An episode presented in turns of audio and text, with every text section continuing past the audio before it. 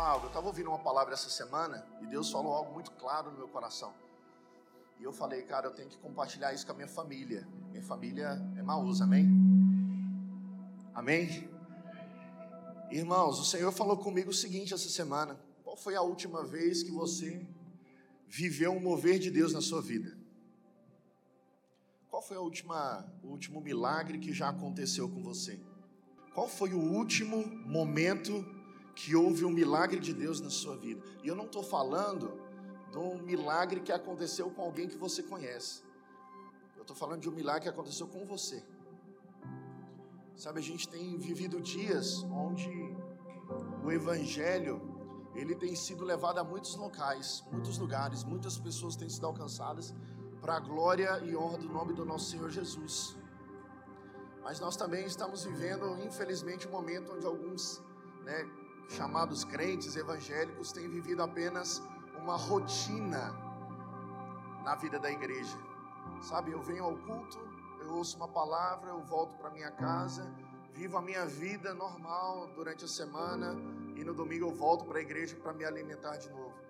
Sabe, irmãos, Deus não te chamou só para isso. Deus tem algo muito mais profundo para você. A gente não pode se acostumar em apenas receber algo na parte de outras pessoas ver Deus se movendo através de outras vidas, através de outras circunstâncias, e a gente está apenas aqui como coadjuvantes dessa obra, ou às vezes só assistindo o que Deus está fazendo na vida de outras pessoas. Por isso que Deus falou comigo no meu coração esses dias. Qual foi o último milagre que você viveu? Qual foi o último milagre que nós vivemos? Sabe?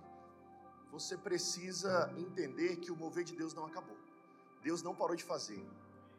Talvez você tenha parado apenas de sonhar devido à rotina que está acontecendo na sua vida.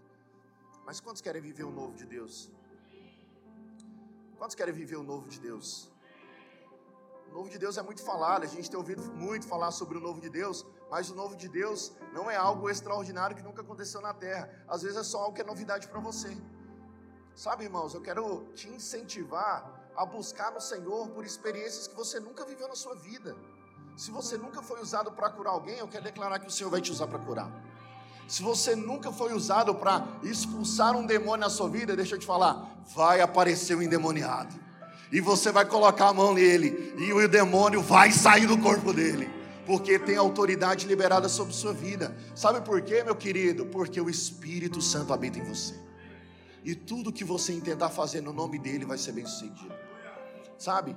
A gente precisa ter esse coração. Eu quero que você declare isso comigo agora. Eu, repete assim comigo, eu Preciso enxergar o novo de Deus. Sabe, irmãos, eu oro para que o Senhor libere agora novidade para você. Sabe, eu quero declarar que hoje você vai sair daqui e sonhos de Deus serão colocados dentro do seu coração mais uma vez. Sabe, coisas que Deus já falou para você em outras estações da sua vida, Ele vai remexer no seu espírito. E ao remexer no seu espírito, você vai se lembrar de promessas, de palavras, de profecias que foram liberadas sobre a sua vida. E isso vai gerar um, vai desencadear algo na sua vida. Você vai começar a experimentar o novo de Deus na sua vida. O Senhor me trouxe aqui hoje para falar sobre fé no seu coração. Você precisa ter fé.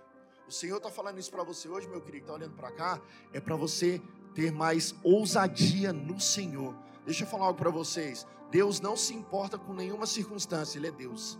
Deus ele faz do jeito que ele quer, na hora que ele quer, no momento que ele quiser, na velocidade que ele quiser, e ele não deve nada para ninguém. Deixa eu te falar, se uma crise te alcançou nesses dias, se você ficou preso a coisas do passado, se a pandemia atrapalhou algo na sua vida, deixa eu te falar, isso tem que ficar para trás, meu querido. Deus está te convidando agora para olhar para frente. Amém?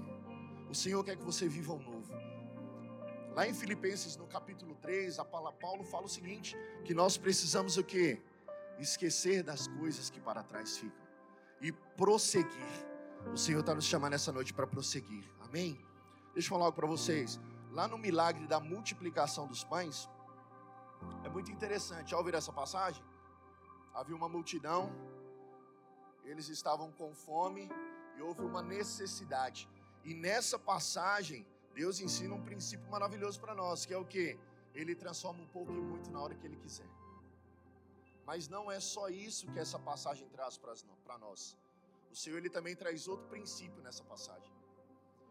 O que foi multiplicado naquele dia foram pães e pães e peixes. Deixa eu te falar, eles estavam no deserto. Não existe peixe no deserto. Não existe rio no deserto. Não existe mar no deserto. Sabe o que, que Jesus está querendo ensinar para nós através dessa passagem? Que independente da geografia que você está, Ele é poderoso para fazer milagre na sua vida. Deixa eu te falar, não importa onde você nasceu, qual cidade você nasceu, qual família você nasceu, qual país você nasceu, qual cultura que você é, não depende da sua capacidade natural, depende de você entender que Ele é poderoso para fazer infinitamente mais a sua vida. Deixa eu te falar, se você precisa de um milagre na sua vida, seja na área financeira, seja na sua estrutura familiar, seja no seu trabalho, seja na criação dos seus filhos, seja com seu cônjuge, deixa eu te falar, a suficiência, a suficiência de tudo está em Jesus. O que você precisa, meu irmão, é de Jesus na sua vida, apontando para tudo aquilo que Ele tem já preparado para você. Meu querido, deixa eu falar para vocês. Eu prefiro muito mais estar no deserto com Jesus do que estar na tranquilidade sem Ele. Eu prefiro muito mais estar na fornalha com Jesus do que estar fora da fornalha sem Ele. A gente precisa aprender que a gente tem que enxergar o Senhor e saber que a melhor coisa que existe na terra é corrermos riscos com Deus.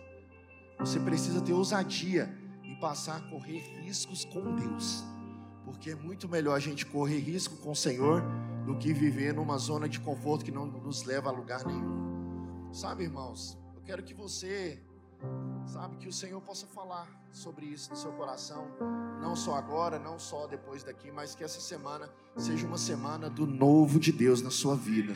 Em nome de Jesus.